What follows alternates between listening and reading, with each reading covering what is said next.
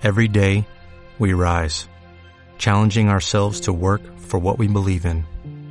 At U.S. Border Patrol, protecting our borders is more than a job, it's a calling. Agents answer the call, working together to keep our country and communities safe. If you're ready for a new mission, join U.S. Border Patrol and go beyond. Learn more at cbp.gov/careers. Después de esto, me he permitido tener una mirada de retrospectiva. Después de esta entrevista.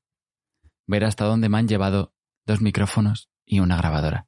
Y jamás, repito, jamás pensé que iba a llegar a hacer esta entrevista, como muchas otras que he hecho. Este trabajo me deja hablar con gente que admiro, y por razones obvias, admiro a Santi Balmés. Y podría decir que también a todas las personas que han pasado por aquí. Él es el cantante de Lofo Lesbian y aparte es escritor. Y esta es una intro corta para algo muy grande, porque quizás este podcast también sea un buen sitio donde gritar. Bienvenidos a Ensayos sobre la Ignorancia. rollo, de verdad. Bueno, no pasa nada. Ahora intentamos desconectar un rato y ya está. Venga.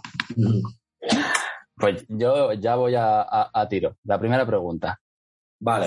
Si, si le preguntase a alguien que te conozca bien, que me dijese cinco palabras sobre ti, ¿qué cinco palabras crees que me diría? Yo creo que. eh, pillo. Pillo. pi- pillo. eh, inquieto. ¿Mm? Nervioso. Gracioso. Y un hijo de puta. Toma ya. Bueno, ya iba a decir No, no, no, no, no. alguna no, no. mala. alguna mala tenía que haber por ahí. Pero tanto como hijo de No, puta. y, y- y quizás un poco escurridizo. Escurridizo. En vez Bueno. de hijo de puta. Bueno, eh, eh, ahora tienes que explicar escurridizo. Ahora me has dejado a mí. Bueno, soy de dar confianzas en, en largos periodos de tiempo, con lo cual, o sea, yo empezaba a cogerle confianza a mi madre hace poco, ¿sabes?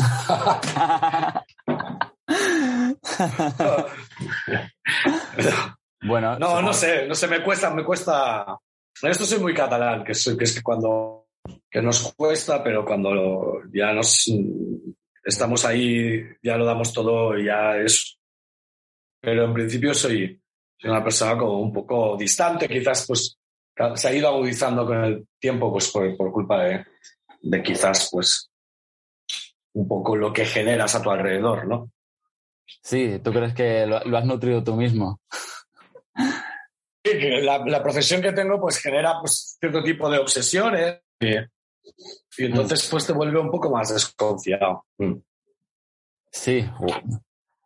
A ver, no lo pensaría, porque en ver, mi pensamiento es que compartes mucho con tu grupo y al final, a ver, con ellos supongo que no serás desconfiado. Con ellos serán como. No, con el grupo no. Claro, claro, si paso más tiempo con ellos es con la familia. eh, eh, eh, estoy hablando del entorno, Ah, de general. del entorno general, la, la gente que se acerca a ti, eh, los mensajes que recibes, el, hasta cierto punto, pues un poco pues lo que generas, eh, los daños colaterales que genera pues eh, estar en un oficio en el cual pues es, eres un poco conocido. Eh, tengo ese punto antisocial que hace de que de repente, eh, o tímido en el fondo, que es muy contradictorio porque supongo que cuando estás en un escenario eres todo lo contrario, pero, Claro. pero en, este- en esta ley de la compensación se basa un poco mi vida y entonces es, eh, estoy así como un poco a la expectativa y, y doy dos pasos atrás porque te viene gente como muy avasalladora. ¡Ah! ¡Me has cambiado la vida! No sé qué, ¿sabes? ¿Sabes? He conocido a mi mujer, ves a mi mujer, ¿sabes? Ves a mi hijo, bésale. Ves a mi hijo, pero ves a mi mujer también, ¿eh? O sea, es una cosa muy rara. tío.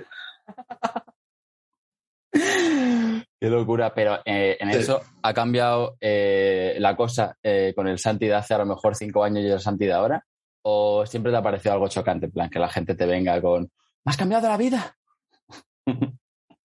Bueno, es bonito, la verdad es que es bonito. Lo único que pasa es que eh, en este país, que es un país muy extrovertido y a veces un poco tiene, tiene una tendencia a la impertinencia, pues eh, tienes que torear con, con a veces con, con, según qué situaciones que quizás porque no bebo, pues y a las dos de la mañana me encuentro con situaciones en las cuales prefiero huir, ¿no? Porque está en otro estado mental y me encuentro un poco descolocado.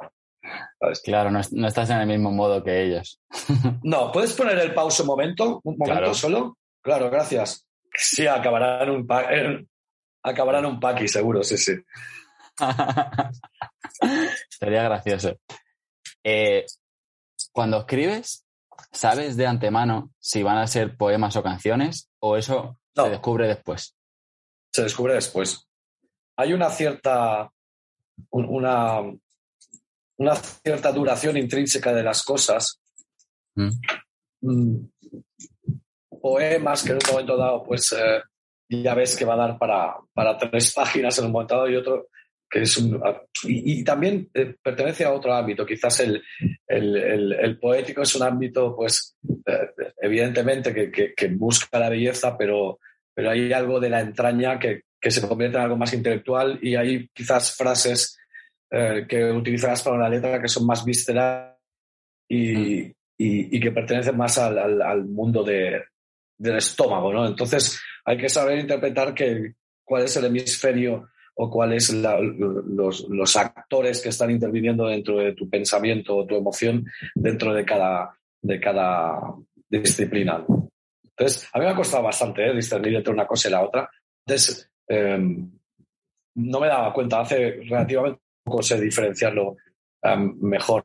El caso más típico o, o más evidente es el, el, poeta Halley, tanto el disco como, como lo que sería la canción del poeta Halley, que que, que en realidad la, todo lo que dice Serrat es un poema que escribí y que de repente pensé, ¿por qué no? no?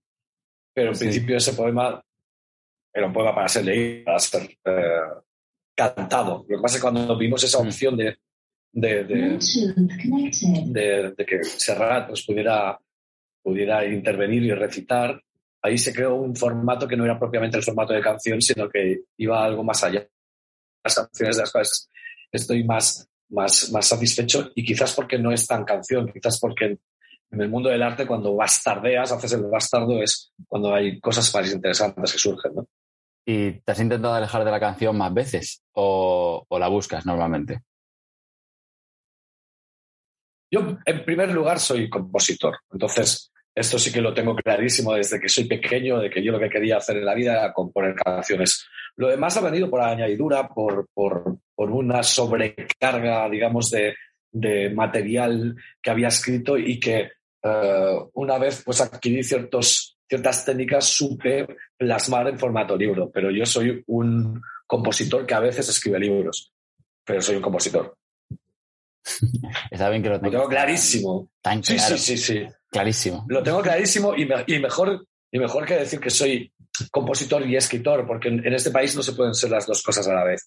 Es imposible. No te lo perdonaría nadie. Puede ser. no te lo perdonaría nadie. Ni los compositores ni los escritores, con lo cual es mucho mejor. Te odiarían en los dos sectores, ¿no? Sí. vale, si viniese Netflix y te dijese, vamos a hacer una serie de tu vida, Santi, ¿cuáles son los plot twists? los que muchos no son contables. No. Creo que. No, creo que hay cosas que, que quizás. Joder, es la, lo que menos me apetecería en la puñetera vida es que alguien hiciera una serie de mi vida, tío. Estaba pensándolo. o sea, que me dijeran, haz una serie, oh, venga, vamos para adelante. Pero una sobre, sobre mi vida, yo creo que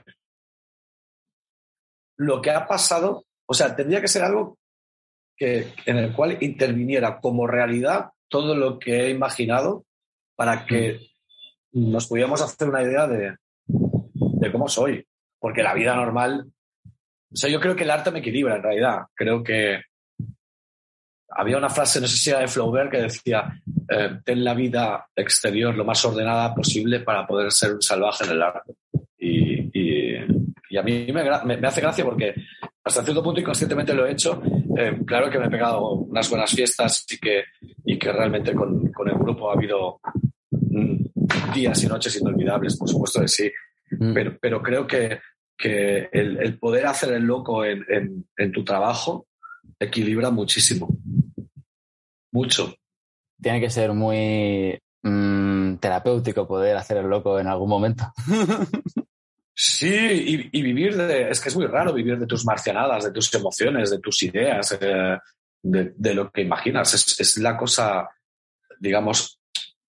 Es, decir, yo cuando, cuando era pequeño ya vi que por, la vía normal iba, iba a ser un mediocre, digamos. O sea, no es que me, no es que me fuera mal los estudios, pero tampoco. O sea, no, no es por, por porque fuera un lerdo. Pero sí que no me apasionaba nada, excepto el libro de literatura, de poesía, del colegio de primaria, de GB, ah, y la asignatura de, teatro y, de, tocar en, el coro del colegio. Entonces, cantar en el coro del colegio. Con lo cual, o sea, es que de alguna manera mis creencias estaban muy claras. En lo, en lo demás pensaba, joder, piloto, tío, pero si me se estrella el avión, ¿sabes? Qué responsabilidad. Eh, controlador aéreo. me acuerdo cuando la madre de mi pareja, cuando aún no me ganaba la vida en esto de la música, me dijo, hostia, ¿por qué, por qué no, no, estudias para controlador aéreo? Y pensaba, madre mía. ya de perdidos al río, ya, mira, métete a esto. No, no me conoces para, para nada, ya lo veo. O sea, en un momento dado, llegar fumadísimo, ¿sabes? Y, y, ver dos aviones que se acercan por pantalla y decir, ¿qué es lo que se tiene que hacer, no? No, no. control Z, control Z. control Z, sí. Eh, también pienso que eso puede llegar hasta cansar, porque tantas locuras y tanto explorar por los sentimientos a veces también apetece, no sé. Pienso yo, ¿eh? ¿Tú qué opinas? Estoy muy de acuerdo. Hay veces que se lo digo a mi mujer, digo, joder, digo, se me tomaría un año o dos y, y me haría, ¿sabes? En un momento dado, taxista de noche para, para llenarme de historias y... Estás como el cineasta este, no me acuerdo, creo, iraní, que le metieron en la cárcel y luego hizo un, una película con la gente que se metía en su taxi. Claro, es que... Harías algo así. Sí, porque es que, el, o sea, te tienes que nutrir de lo que es la vida. Mm. A la vez que de tu imaginación, pero tienen que estar como tus partes muy bien compensadas en ese sentido de tener un pie, soy muy obsesivo en eso, de tener un pie en el suelo, en el asfalto, en la vida normal, la familia, en poder pillar el metro, en ir a comprar al paqui, etcétera, en conocer megas los problemas que tienen, etcétera, y luego el mundo más, digamos, floating, ¿no? Que sería el que tengo en la cabeza, pero que es una reinterpretación elevada de, lo, de la vida normal, del asfalto, de la vida del día a día, porque es mm. que si no, no, para mí no tendría validez y, no creo que llegara a conectar con la gente entonces. Mm, me parece el equilibrio aristotélico, vamos, la balanza perfecta entre...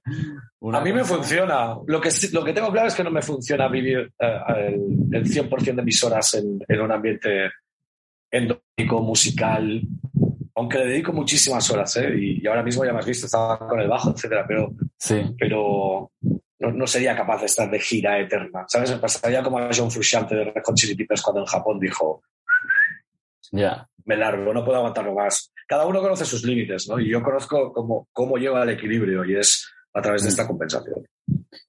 Y haciendo música y letras, eh, ¿cuál es el porcentaje que se va a la basura? El 80%. El 80%. ¿Y alguna vez has rescatado algo? Sí, muchísimas veces. Es que hay canciones que son como plantas, entonces hay algunas que igual tardan siete años en crecer. Sí. Y otras que te salen en, cinco minutos. Cosmos de este disco salió en cinco minutos. Wow. 60, 60 memorias perdidas me ocupó un año de darle vueltas a la estructura, me faltaba algo todo el rato, no sabía. Puedo, puedo tener un hit, pero si no tengo la, la parte B en un momento dado, mm. eh, eso no va a salir en un disco. ¿Y alguna vez has perdido algo? En plan, un texto o alguna, algún riff y has dicho, sí, muchísimas veces. en la leche. Muchísimas veces, pero mira, eh, hay, en, el, en, el, documental de McCartney, que, bueno, en este programa de McCartney, 321 eh, McCartney, eh, hay una cosa que es muy, muy cierta, que es que ellos con Lennon seguían la tradición barda de, la música que, pasaba pues, no, por no partiturar nada. Eso, de alguna manera, lo que les implicaba para ellos es que, que, Paul cogía a John con la guitarra y decía, ese tema que hicimos hace como dos meses, que era ra, ra, ra, ¿sabes? It's been a hard day's night. Y otro, ah, sí, claro, sí, sí, ¿sabes? Se acuerda, ¿no? Entonces esa canción es la que sirve. Si tú piensas que tenías algo que es la bomba, pero no te vuelve a venir a la cabeza, es, que, no era tan, bueno. Es que no era tan bomba. Entonces, a veces he perdido cosas y me han mm. vuelto. Entonces sé que las tengo que grabar. Eso, eso es muy, no sé, creo que es muy sincero también, porque al final si algo te viene es porque es, es bueno. Y si no te, y si lo has perdido, pues nada. Claro, nunca mejor dicho lo está pidiendo a gritos.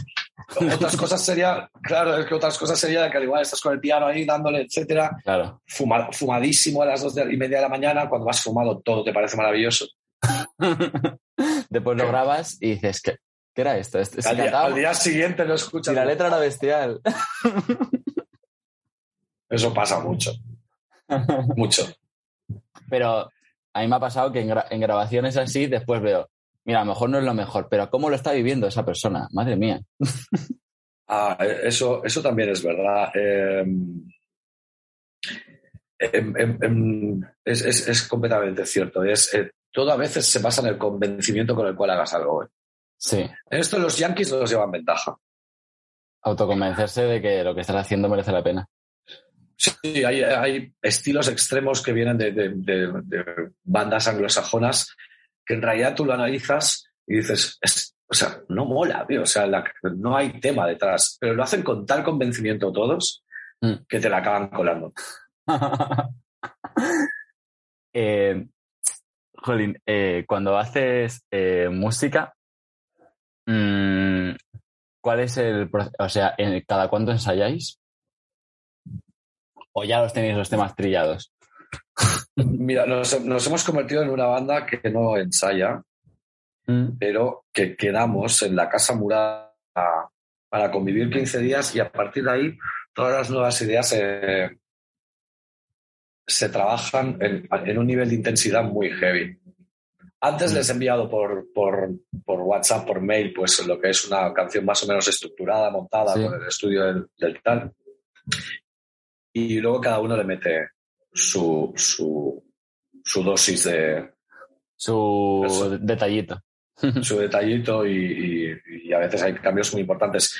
Pero para nosotros es muchísimo más provechoso estar 15 días viviendo, durmiéndonos juntos, yéndonos mm. a dormir tarde, emborrachándonos, poder ensayar a la una de la noche como podemos ensayar ahí en la casa morada, a estar como partiendo Sí, la vida. El ensayo, el tiempo, de 7 a 10, porque es cuando podemos quedar nosotros, o de 5 a 8, pero quizás no mm. son las horas en las cuales tú estás más inspirado en un momento dado, ¿no? Sí. Em, y no lo, no lo acabas de vivir intensamente. O sea, cuando estás ya metido, te tienes que ir. Y eso en la casa morada no, no va así. Es una buena estrategia. Es una buena estrategia. Para nosotros sí, nos ha funcionado, de verdad. Mm. ¿En qué momento, supongo que serán distintos el momento en el que tú quisiste dedicarte al mundo de la música y el momento en el que viste que podías hacerlo? ¿Cuándo, fue cada uno de esos dos? Quería dedicarme al mundo de la música desde, desde los 12 años. Desde los 12. Desde los 12, exacto. Ideas claras, ¿eh? bueno, es, es, que nada que tienes la epifanía. Hay gente que por desgracia no la tiene. Yo tuve la inmensa fortuna de tener la, epifanía cuando, con, una guitarra española y, ver que, realmente había como un, vehículo de transmisión entre el instrumento y yo que, funcionaba y que fluía ah, muy bien.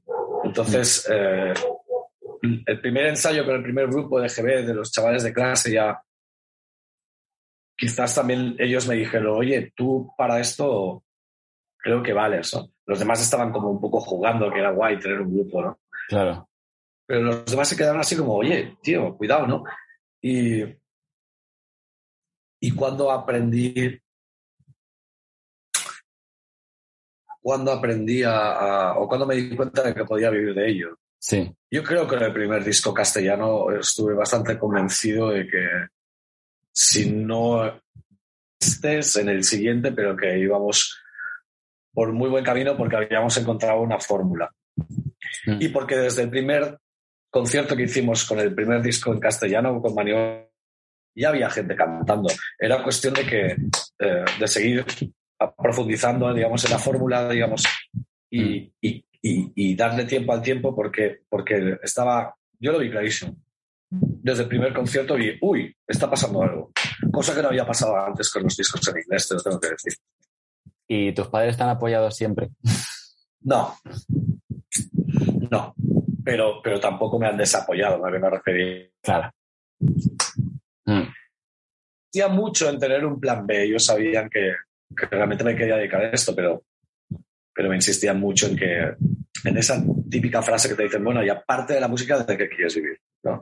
Eso. Lo típico. Se dedica Sí, sí, sí. Y, bueno, e, era casi ofensivo, pero lo entiendo porque, porque bueno, ya, ellos me decían, es un mundo extremadamente difícil. Y, y es cierto, ¿cómo puedes, cómo puedes vivir de algo que pasa por a nivel emocional?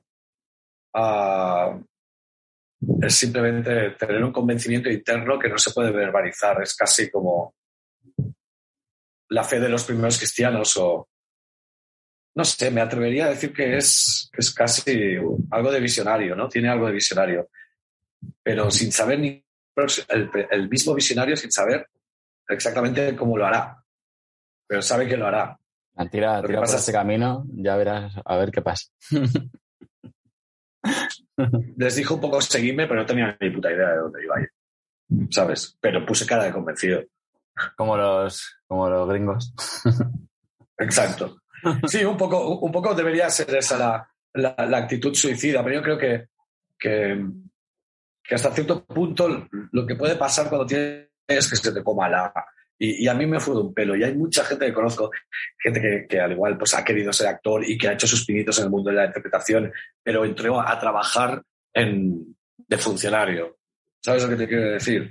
Ya. Y entonces, pues, lleva toda la vida frustrado pensando, estás, ¿por qué no me he podido dedicar a eso? Pero quizás el haber entrado a trabajar, yo qué sé, poner correos, ¿no? Claro. De funcionario, aunque es muy comprensible porque la gente se tiene que buscar la vida, Mm. lo que genera es que pierdes un poco el hambre, pierdes un poco la. Ya. El, nada.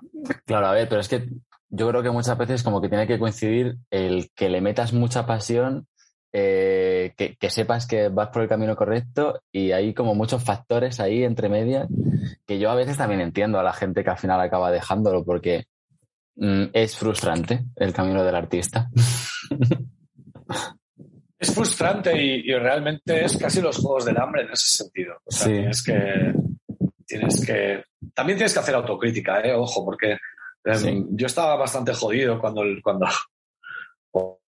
no nos funcionaban hasta que me di cuenta que los principales responsables éramos nosotros. Mm.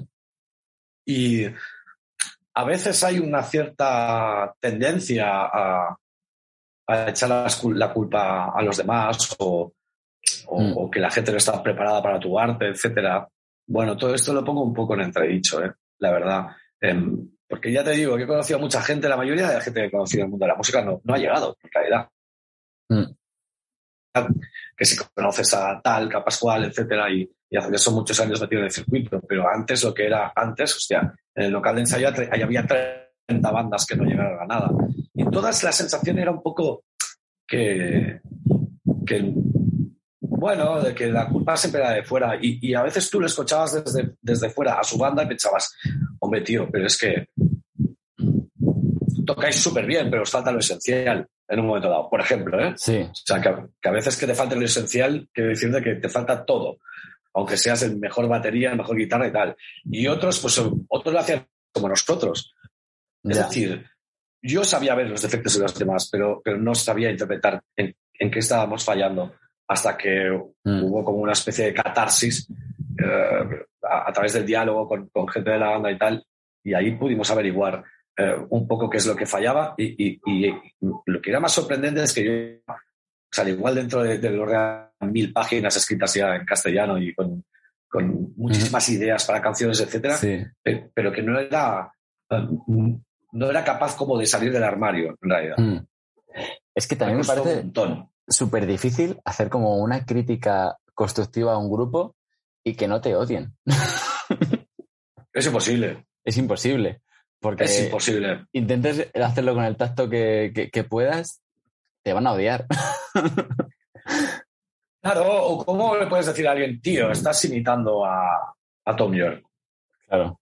Por mucha, por mucha verdad que sea. Claro, es como, tío, no sé, al igual, si eres más tú, aunque sea menos bonito y menos Tom York, funciona. Eh, en, la parte personal del fallo, del defecto, aquí también entra en el juego. En, un trabajo normal no, pero aquí sí. Mm. Yo creo que hay gente que juega a ser mega perfeccionista y el mejor músico profesional del mundo y se le olvida que, la pasión en el arte, vamos, a mí, me, a mí para mí personalmente es más importante que alguien lo viva y que yo note que lo está viviendo a alguien que quiera que ser eh, perfecto en todas las notas que dé y, esté ahí como minucioso, no sé. Sí, a ver, lo ideal sería tener la suficiente técnica y, la suficiente, y el suficiente arrojo como las dos cosas. Entonces ahí es cuando lo petas de verdad. Claro. Pero, pero en realidad, mm, a veces, por ejemplo, si tú tienes un, un piano con muchísimas teclas, lo que te puede dar a lugar es que estés armonizando de una manera exquisita una auténtica mierda. Es como tirarle colonia a la mierda. Y al igual, con una, con una guitarra cuerda está medio desafinada y le metes el flow y la rabia del mundo y sacas un temazo. Es decir, cuando ves a músicos que tienen mogollón de instrumental, etcétera, el mejor sinte, los mejores baffles colgados en la pared, etcétera, la habitación acolchada, está así este país de ese sitio, es así. Así yo tengo esto como almacén, o sea, está petado de, instrumentos por todos los lados, o sea, ahí, ¿sabes? O sea, eh, eh, el paraíso. Como almacén.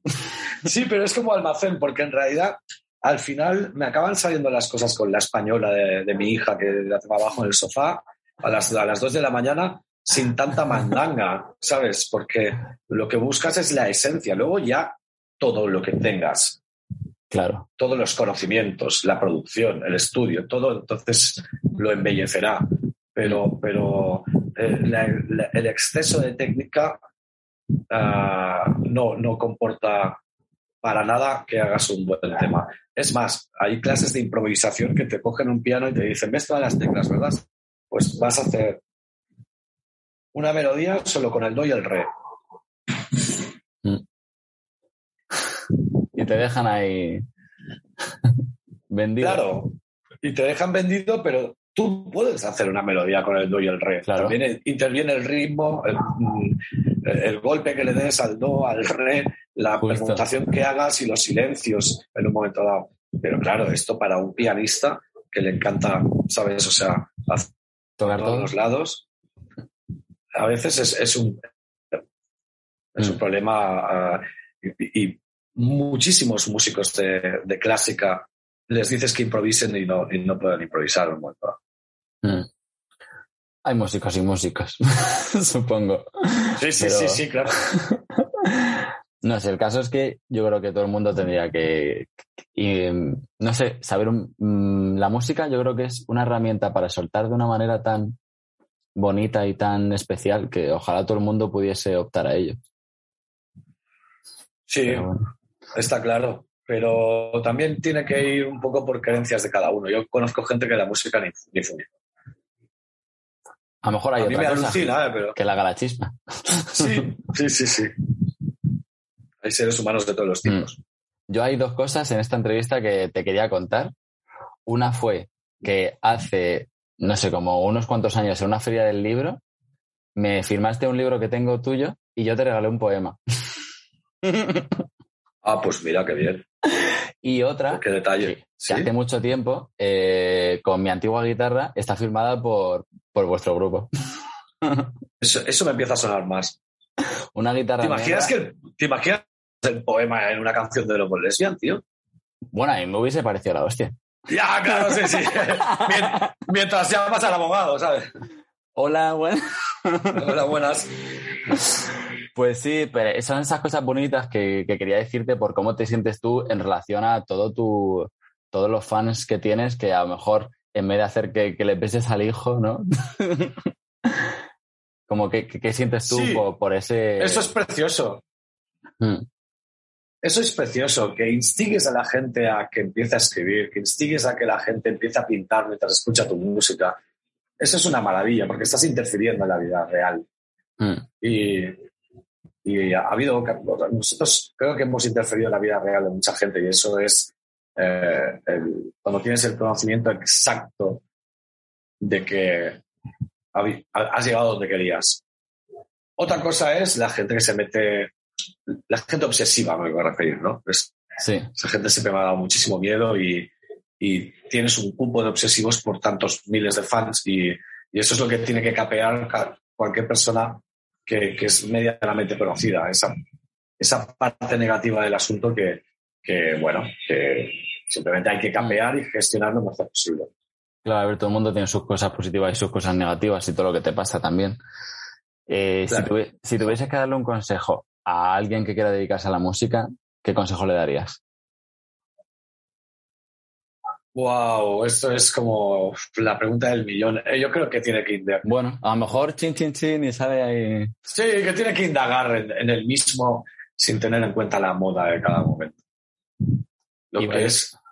Lo que es eh, triste es cuando ves a esa banda que cada disco intenta sonar a lo último que, se ha puesto de moda, ¿no? Y que nunca lo alcanza, porque cuando ya ellos han sacado eso, ha vuelto a cambiar. Ahora te falta autotune, ¿eh? ahora. Exacto. Sí, sí. eso es llevar, tener una zanahoria venenosa.